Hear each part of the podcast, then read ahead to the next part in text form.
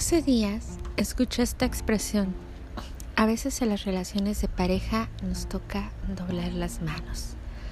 Me quedé pensándola durante mucho tiempo y déjame decirte algunas de las conclusiones a las que llegué.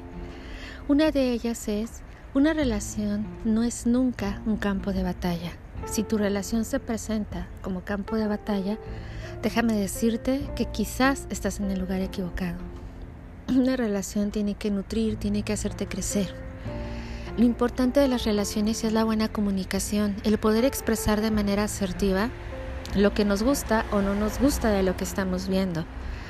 Aunque la otra persona no está aquí para cumplir tus expectativas, siempre será mejor que tengas la facilidad de hablar con él o con ella de aquellas cosas que te están haciendo ruido y puedan llegar a resoluciones o acuerdos. Esto es puntos medios. Cuando alguien habla de doblar las manos en la relación, en realidad está hablando de dejar de ser quien es, para ser quien cree que debería de ser, para que la otra persona sea feliz o esté conforme con su comportamiento. ¿Quién te dijo a ti que tú tienes que cubrir las necesidades, las expectativas del otro?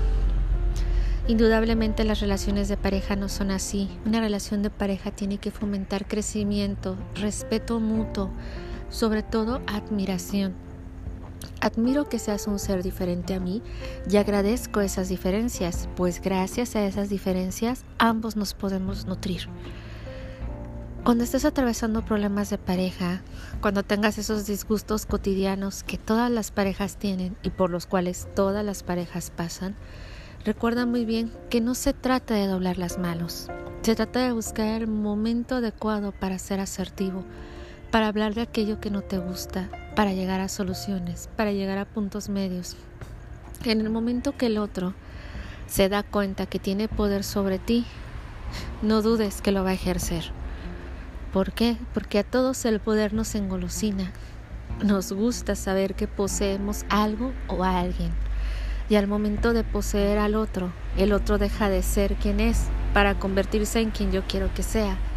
Y si bien esto puede sonar tentador, es decir, al ser quien mi pareja quiere que sea yo, eso me asegura que no me va a abandonar, déjame decirte que no siempre va por ahí.